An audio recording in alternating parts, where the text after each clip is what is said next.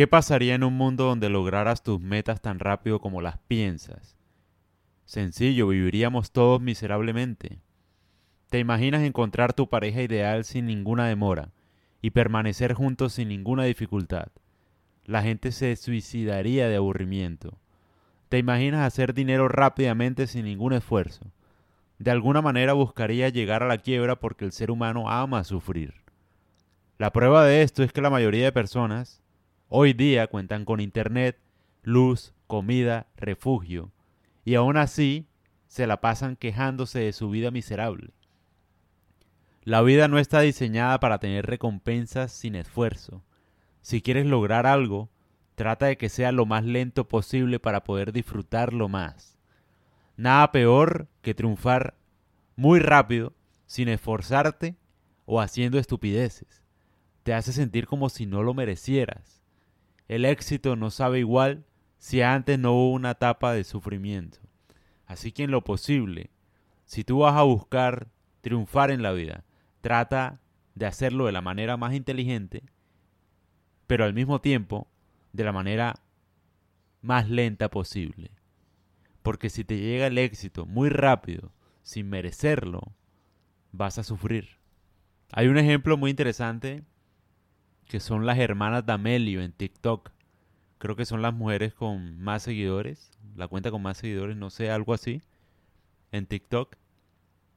Y fueron famosas sin tener ningún talento en nada.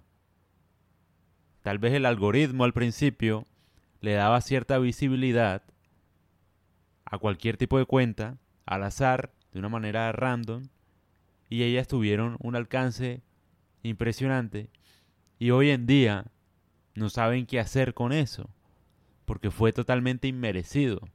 Hasta ahora están buscando a ver si cantan, a ver si hacen algo útil, porque recibieron un éxito repentino, fugaz, sin buscarlo, sin merecerlo, y no saben qué hacer con sus vidas literalmente, y lo recibieron muy jóvenes.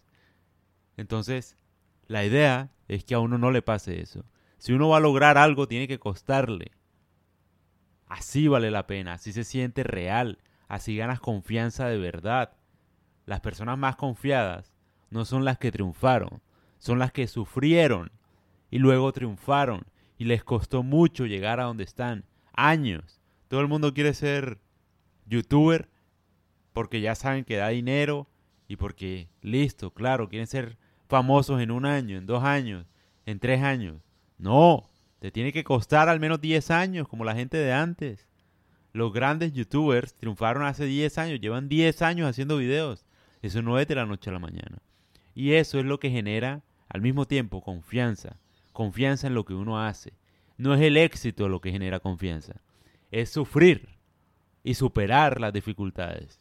El éxito no. Tú le puedes dar el éxito a una persona que no lo merece y va a seguir siendo insegura y no va a tener confianza en sí misma. Entonces trata de buscar algo que te cueste, que tome tiempo, pero que al mismo tiempo disfrutes.